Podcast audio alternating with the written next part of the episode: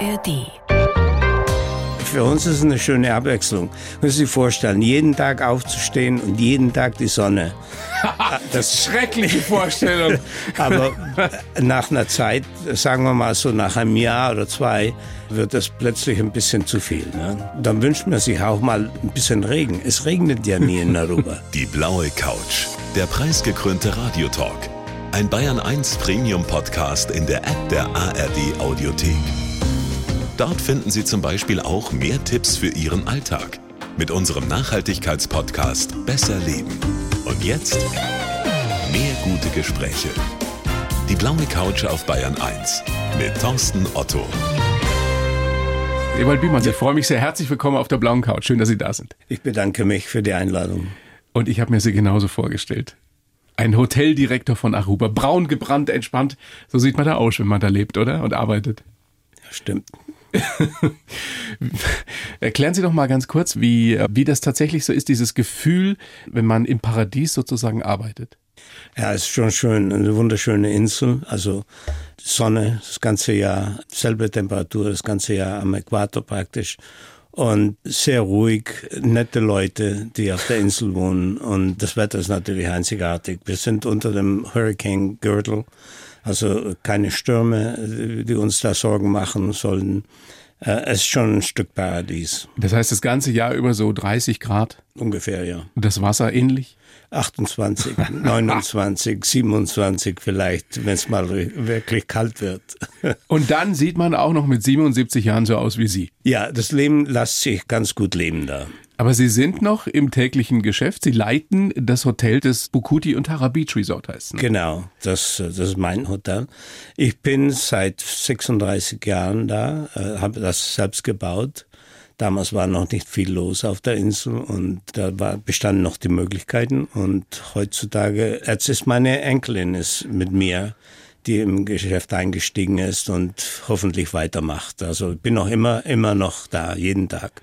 Sie sind jetzt hier in Deutschland für eine Tourismusmesse. Wenn Sie hier sind, ein paar Tage, was vermissen Sie denn von Aruba? Äh, eigentlich nicht viel. Also das für, für uns ist es eine schöne Abwechslung. Müssen Sie sich vorstellen, jeden Tag aufzustehen und jeden Tag die Sonne. das schreckliche Vorstellung. da, da, das kann ich mir vorstellen. Also Sie wohnen hier. Aber nach einer Zeit, sagen wir mal so nach einem Jahr oder zwei, wird das plötzlich ein bisschen zu viel. Ne? Dann wünscht man sich auch mal ein bisschen Regen. Es regnet ja nie in Aruba. man wünscht sich den deutschen Regen. Die Winterkälte Leider das nicht. Aber ein schöner Regen würde schon gut tun. Nehmen Sie uns doch mal ein bisschen mit nach Aruba. Es ist eine Karibikinsel, so viel weiß ich. Sie gehört zu den kleinen Antillen, liegt vor der Küste von Venezuela. Genau. Äh, relativ klein, 100.000 Einwohner, nur der Tourismus als Einnahmequelle, auch das weiß ich. Wie sieht's da aus? Ja, äh, erstmal sehr kahl, sehr trocken, das, weil, weil es eben nie regnet. Keine Ströme, keine Flüsse. Und äh, also Kakteen sieht ungefähr so, vielleicht wenn Sie Arizona kennen, so ungefähr aus. Nur, Dass die Strände schöner sind. Nur schöne Strände und, und das Meer ringsrum. Und die Einwohner, die sind ja, wir, im Augenblick haben wir so 110.000 Einwohner, aber früher waren das, waren das eigentlich ein paar tausend Leute, die da für Jahrhunderte da gewohnt haben, also meistens von indianischer Abstammung. Dann kamen die Holländer und die Goldgräber aus England und so weiter. Das hat sich eine ganz internationale Gemeinschaft da äh, entworfen. Also im Augenblick haben wir 83 Nationalitäten auf wow. der Insel. Also ja. wirklich Multikulti im Multikulti, besten Sinne. Wirklich, ja. Ähm, stimmt es, dass nur Aloe Vera und eine spezielle Soße exportiert wird von Aruba? Genau, stimmt. Also Aloe Vera wird schon seit 150 Jahren ja. und das ist eigentlich ein königliches Geschäft, erst vor kurzem ernannt worden von König von Holland.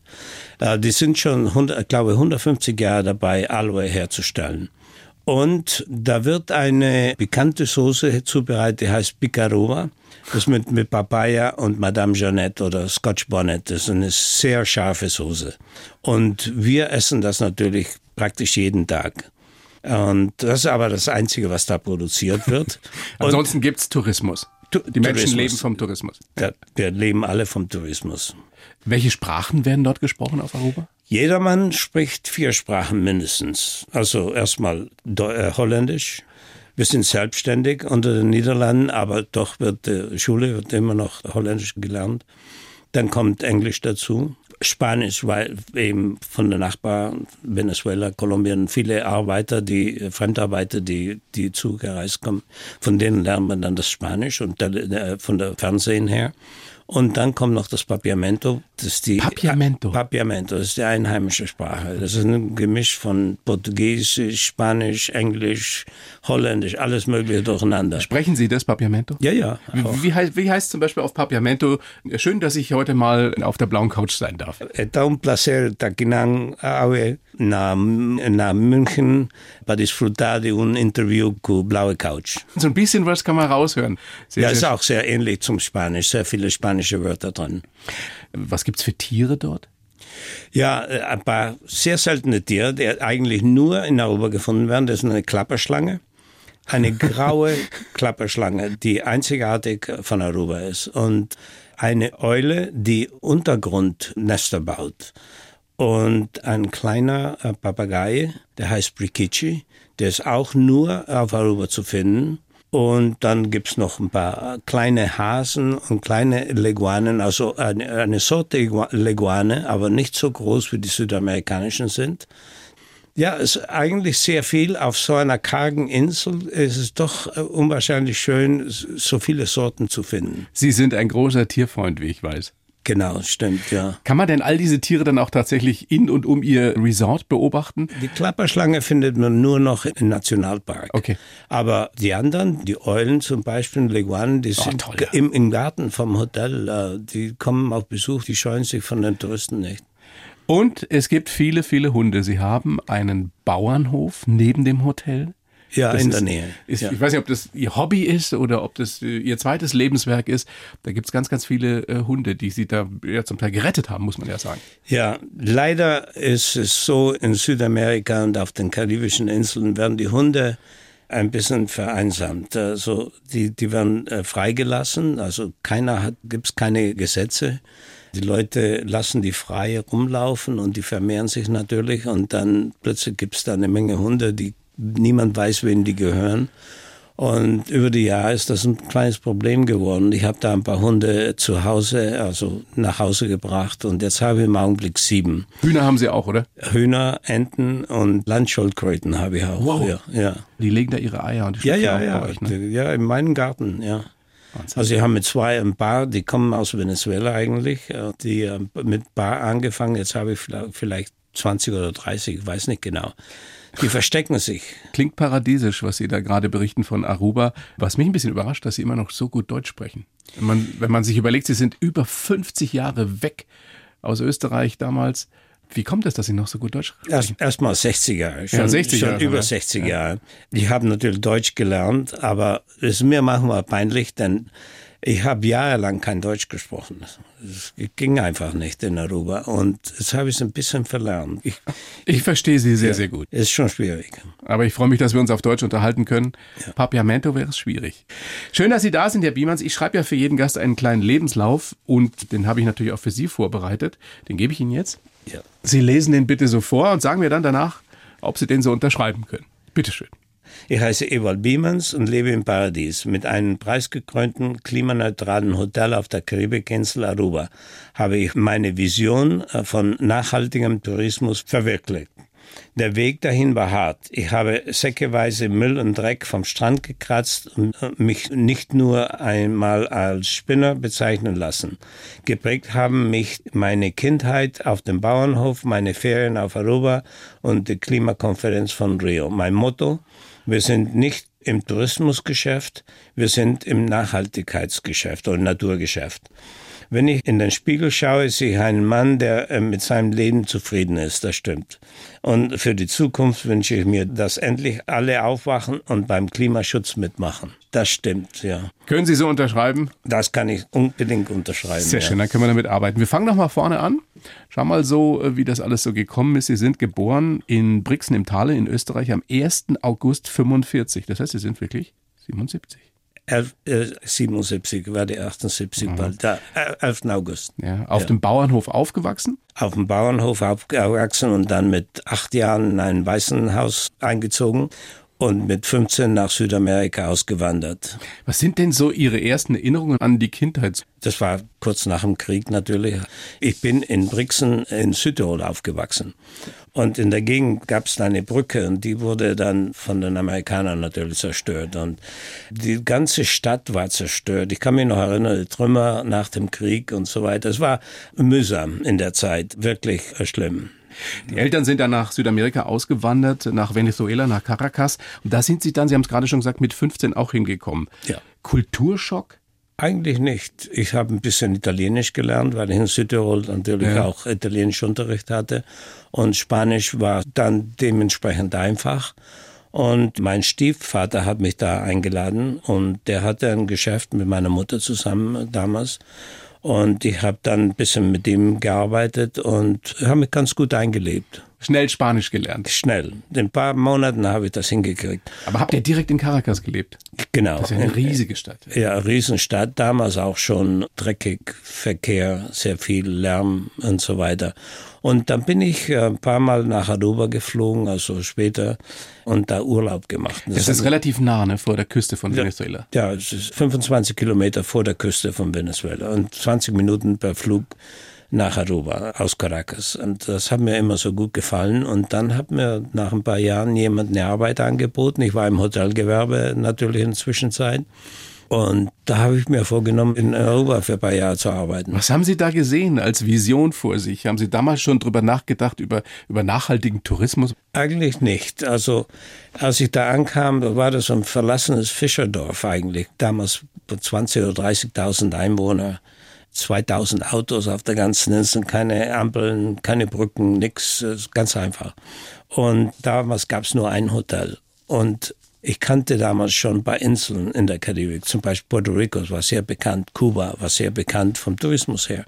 Ich habe gesagt, das muss ich auch mal entwickeln. Die schönen Strände, das wird noch mal was werden. Lassen Sie uns da mal ein bisschen biografisch vorgehen. Also 87 muss es gewesen sein, da haben Sie da das Hotel eröffnet. 87 habe ich das Hotel, ja. ja. Und der Zufall hat da geholfen, weil Exxon hat damals seine Raffinerie dort geschlossen, sind viele Menschen arbeitslos geworden und die niederländische Regierung, die hat dann alle unterstützt, die den äh, Tourismus aufbauen, fördern wollten. Genau, genau. Die haben damals 200 Millionen Dollar zur Verfügung gestellt, um den Tourismus auszubauen. Und ich habe natürlich sofort die Möglichkeit gesehen. Ich habe gesagt, ich brauche hier nur ein paar Millionen, um ein kleines Hotel zu bauen. Und die haben mir dann ein Darlehen gegeben. Und damit habe ich das Hotel gebaut. Natürlich mein eigenes Kapital auch dazu. Und dann haben wir angefangen, sauber zu machen. Und dann natürlich kamen die Ölkrisen in den 90er Jahren. Und Strom wird in Europa mit Erdöl erzeugt. Und da mussten wir irgendwie was entweder sparen oder irgendwas erfinden, dass die Unkosten nicht so ja. hoch werden. Was haben denn die Leute damals gesagt, als sie gesagt haben, ich habe die Vision, ich will da ein tolles Hotel auf Aruba bauen? Und die haben die Leute haben gedacht, wer, wer verrückt, also was, was will der denn sauber machen? Was, das ist ja kein Problem, ne? das ist ja natürlich. Einmal pro Monat sind wir dann los äh, und dann haben wir dann anderthalb Kilometer sauber gemacht und da haben wir am Anfang so 60, 70 Säcke Dreck. Die haben die Leute da, die haben da kampiert am Strand und haben das alles liegen gelassen. Ne? Also Einheimische und Touristen. Aber wieso haben Sie denn geglaubt, dass das klappen kann? Dass da mal wirklich so ein Paradies entsteht, wie es jetzt ist? Und wenn man sich die Bilder, die Videos von Ihrem Hotel, von dem Strand da anschaut, das, das ist das Paradies. Ja, ja. Muss aber schön immer wieder sauber gemacht werden. Aber das haben also Sie damals schon gesehen. Ich verstand das einfach nicht, dass die Leute nicht so, nicht so aufpassen. Also im Augenblick ist es aber sehr viel besser. Also wir machen immer noch den Strand sauber. Jeden ja. Monat gehen wir da raus, eine Stunde am Mittwoch. Und im Augenblick finden wir vielleicht so zehn, zwölf Säcke. Wann haben Sie wirklich den konkreten Plan gefasst, ich will ein klimaneutrales Hotel haben? Und wann wussten Sie, Sie schaffen das? Ja, das hat ganz langsam angefangen. Also erstmal haben wir versucht, Elektrizität und Wasser zu sparen, denn das war sehr teuer. Da gab es alle möglichen Möglichkeiten, um das zu machen. Und auch der Ärger mit dem Dreck und so weiter, haben wir da so ganz langsam angefangen. Und zur gleichen Zeit haben wir auch gemerkt, dass wir eine Menge Geld sparen. Und da war einmal ein Deutscher, der bei uns auf Besuch war, der war furchtbar empört, weil wir ihm ein Glas Bier in einem Plastikbecher serviert haben. Und der war rot im Gesicht. Der war, was soll das? Wie gibt's sowas? Wie können Sie mir ein Bier in einem Plastikbecher? Und, und da haben wir das alles umgestellt. Also sofort aufgehört mit Plastik und so weiter. Seit 20 Jahren seid ihr plastikfrei, ne? Seit 20 Jahren, ja. Damals haben wir schon angefangen. Also alles wird nur noch Glas und Metall serviert. Und Ihr habt eine riesige Solaranlage dort. Was ich mit Begeisterung gelesen habe, die Geräte im Fitnessraum, sie erzeugen Strom, den ihr nutzt eben. Genau. Unsere Gäste arbeiten für uns. Und machen es auch noch gerne. Ja, ja. Wo ich mich auch Ja, gefragt habe, wer geht, da, wer geht denn da in den Fitnessraum? Bei diesem Traumstrand, an dem man da laufen kann. Sie werden sich wundern, die Leute gehen in den Fitnessraum rein. Die haben ein System, manche Leute, die wollen dasselbe machen jeden Tag. Und die arbeiten dann an den Maschinen und erzeugen Strom für uns. Und sie ja. freuen sich, weil die Gäste für Schauen, arbeiten. die Leute sind auch stolz drauf. Und die sind auch sehr stolz, dass sie in einem klimaneutralen Hotel absteigen können. Denn sie wissen ja, hier in Europa ist es Flight Shaming, das bekannte Flight Shaming. Also, dass man sich schämt dafür, dass man fliegt. Genau. Jetzt schauen Sie mal, wenn Sie jetzt nach Aruba fliegen und sich dafür 15 Euro ein Offset kaufen von der KLM, Abstoß, glaube ich heißt das, und in einem klimaneutralen Hotel wohnen, so wie bei uns, dann haben Sie eigentlich keinen Ausstoß. Denn Sie sind ja nicht zu Hause. Denn zu Hause haben Sie auch Ausstoß. Na, Das könnte ich jetzt nicht so genau nachrechnen, aber ich glaube, das Prinzip äh, haben viele verstanden. Ja. Tut wirklich was auch für sein Gewissen und natürlich auch fürs Klima, für die Umwelt, wenn man in so einem Hotel absteigt, wenn man sich leisten kann. Genau. Wir sind eigentlich nicht teurer als andere Hotels, so ungefähr im selben Preisniveau. Ja. Es ist auch ein wunderschönes Hotel, muss man Ja, dazu sagen. ja, es ist auch, ja. Einer der besten Lagen in der Karibik und in der Welt. Eagle Beach wurde sogar jetzt vor kurzem, vor ein paar Tagen, als Nummer zwei in der Welt und Nummer eins in der Karibik erklärt. Unser Abschnitt am Eagle Beach. Ja, nun, ne, wenn man das nötige Kleingeld hat. Ja, muss man dazu sagen. Kostet genauso viel wie nach den Malediven oder nach Seychelles oder vielleicht ein bisschen mehr als in der Dominikanischen Republik. Aber so teuer ist es doch nicht. Ist das Ihr Lebenstraum, den Sie da verwirklicht haben? Ist das der Grund, warum Sie so ein zufriedener Mann sind, wenn Sie in den Spiegel schauen? Genau. Also wirklich sehr, sehr stolz, also was wir da über die Jahre geleistet haben. Also nicht nur ich, mein, mein Personal. Ich habe viele Leute, die schon seit 30, 40 Jahren für mich arbeiten. Und ich bin richtig stolz drauf und sehr, sehr, sehr zufrieden. Wie sieht denn Ihr Tagesablauf aus, wenn Sie im Hotel sind? Mir macht das Spaß. Ich bin jeden Tag im Hotel, ich besuche meine Gäste und ich komme da an und ich morgens beim Frühstück sage guten Tag zu meinen Gästen und dann bin ich auch sehr viel unterwegs von wegen Umweltschutz. Ich bin auch im Vorstand vom Nationalpark und anderen Organisationen. Ich habe jetzt vor kurzem auch einen Park gegründet. Das sind 120.000 Quadratmeter, also 12 Hektar. Das wird ein Nature Preserve werden.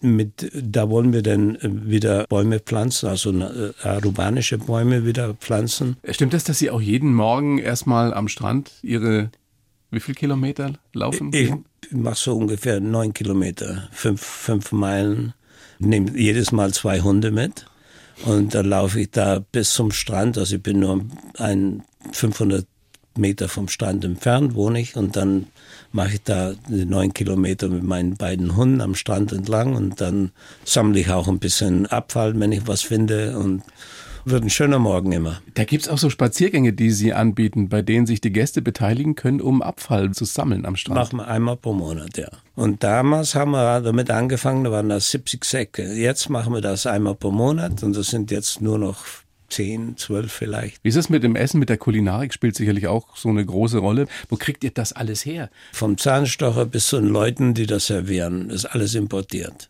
Und leider kann man nichts exportieren. Also das Abfall, das bleibt alles da. Also Müll ist ein großes Problem nach wie Ja, vor für euch, ist- die Entsorgung. Ja, sehr, sehr, sehr großes Problem.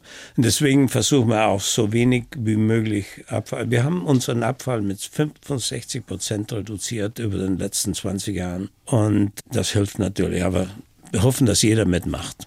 Schauen Sie mal, Global Warming, Climate Change. Die- die Kli- Klimaerwärmung, ja. Klimaerwärmung, die bedroht uns. Vor allem in der Karibik. Die Hotels sind ja alle am Strand. Mein Hotel ist ein Meter über dem Wasser gebaut worden. Also in 20, 50 Jahren steht das Wasser vor der Tür. Es wird keine Strände mehr geben, wenn keine es so Strände. Was wollen dann Touristen? Was wollen die da? Wo wollen die da hin? Die bleiben zu Hause. 120.000 Leute, 110.000 Leute. Was wollen die? Die werden Flüchtlinge. Die ganze Ostküste von, von den USA, das sind 50, 60 Millionen Leute, die inland müssen. Denn das ist alles unter Wasser. Das ist ja nicht nur ein Problem für euch, die ihr in der Tourismusbranche seid, sondern eben, Sie haben es gerade geschildert, für, für Millionen von Menschen. Genau. Warum haben das immer noch nicht längst alle begriffen. Ich spreche die Regierungen an, ich spreche die großen Firmen an. Schauen Sie mal, ich weiß nicht, ich verstehe es nicht. Ich war gerade in voriges Jahr mit COP26 in, in Glasgow und wir haben die Declaration of Glasgow unterschrieben. Im Ganzen haben 1200 Gesellschaften machen damit. In London alleine gibt es eine Million Gesellschaften, die gegründet worden sind. Es ist einfach unbegreiflich, dass die Leute nicht mitmachen dass die Leute das nicht verstehen. Aber haben Sie Hoffnung, dass das besser wird? Dass es wirklich wird, es wird irgendwann besser. alle, vor allem auch die Mächtigen, wirklich verstehen, dass sie sich den Ast absägen, auf dem sie sitzen? Es wird so langsam besser, aber nicht schnell genug. Jetzt, die Gefahr ist, wenn, wenn die Temperatur mit 1,5 Prozent steigen, dann ist es wirklich in gewissen Gegenden zu heiß. 1,5 Grad meinten Sie, ne? 1,5 Grad, stimmt. Und wenn wir so weitermachen, dann gibt es gewisse Gegenden, die Landwirtschaft wird zusammenbrechen. Es wird zu heiß werden zum Leben, zum Arbeiten. Und solche Paradiese wie das Ihre auf Aruba werden zerstört werden. Ja, das Wasser, der Meeresspiegel wird steigen und die, die Hotels stehen, stehen im Wasser.